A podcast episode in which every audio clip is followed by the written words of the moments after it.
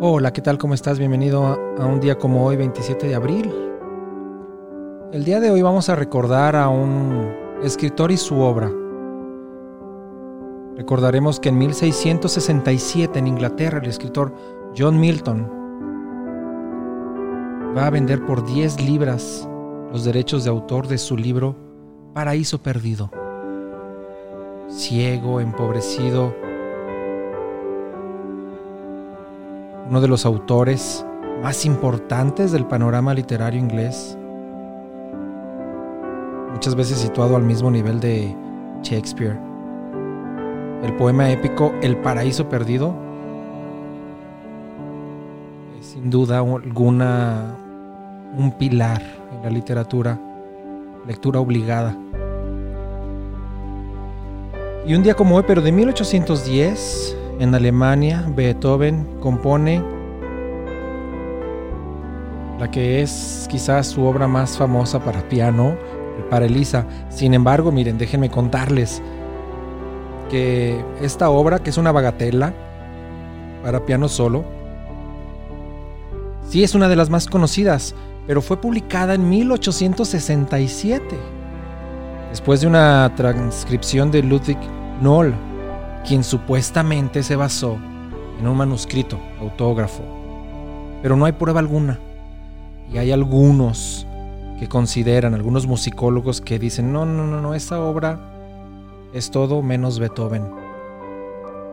Yo no soy nadie para afirmar o negar tal cosa. Lo que sí sabemos es que para Elisa es, sin duda alguna, una obra famosísima atribuida al compositor. Y el día de hoy también vamos a recordar el nacimiento de Mary Wollstonecraft, quien nace un 27 de abril de 1759. Ella, escritora, filósofa inglesa, es considerada una figura destacada del mundo moderno. Además de, de sus escritos filosóficos, escribe novela, cuento, por supuesto ensayos, los tratados. Y tiene una obra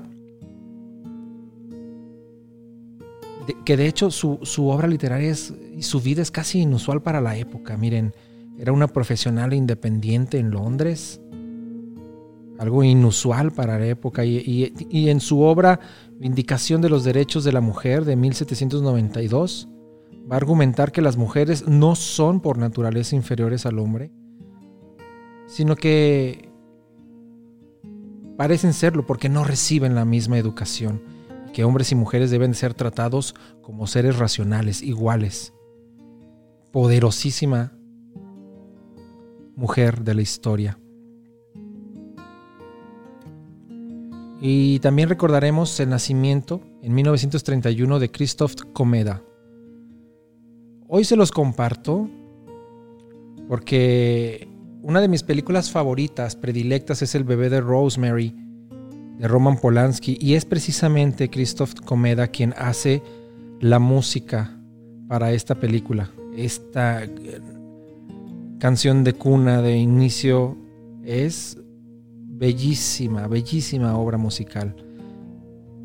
Y recordando a aquellos que fallecen un día como hoy, recordaremos hoy a Alexander Scriabin, compositor, pianista ruso y qué pianista, un pianista de capacidades técnicas asombrosas y que por supuesto se va a ver reflejada en su obra pianística, que es notablemente complicada. Mire, están a, a, la par de otros rusos como Rachmaninoff, que tiene una obra bellísima, por supuesto, no lo vamos a negar, pero el lenguaje de Scriabin va más allá de lo convencional, metiéndose en universos sonoros inexplorados y los que son explorados de antes son visitados de una manera excepcional. Es uno de los compositores más innovadores, sin duda alguna, de la historia de la música. Y recordamos también a Edmund Husserl, quien falleció un 27 de abril de 1938. Él, filósofo y matemático alemán, es el fundador de la fenomenología trascendental y a través de esta, del movimiento fenomenológico que es sin duda alguna uno de los movimientos filosóficos más influyentes del siglo XX y por supuesto lleno de vitalidad hasta el 21. Y continuando con los personajes, con los autores, con los hombres y mujeres de la historia, recordemos hoy a Oliver Messiaen, uno de los compositores favoritos para mí. Su obra para orquesta es maravillosa, pero las 20 miradas de, del niño, sobre el niño Jesús para piano, las 20 visiones son una obra trascendental, una obra que transforma. Asimismo, su obra para órgano es inigualable. La manera en la que logra llenar de sonidos una iglesia con este instrumento,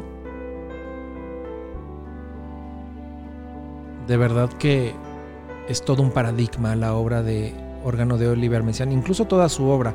Y es que él, bueno, también con, con toda esta fe que lleva a la práctica y este también amor hacia la naturaleza, hacia los pájaros, que lo lleva a viajar por todas partes del mundo, a conocer el sonido de estas, de todas las aves que puedan ser conocidas y transcritas en partitura y a través de esto él elabora música fantástica. Y finalmente recordaremos a Carlos Castaneda antropólogo y escritor peruano, quien fallece un día como hoy, pero de 1998. Los libros de él, controversiales, siguen hoy en día siendo referencia. Yo te dejo, te abrazo, pero te espero mañana. Este programa fue llevado a ustedes por Sala Prisma Podcast. Para más contenidos, te invitamos a seguirnos por nuestras redes.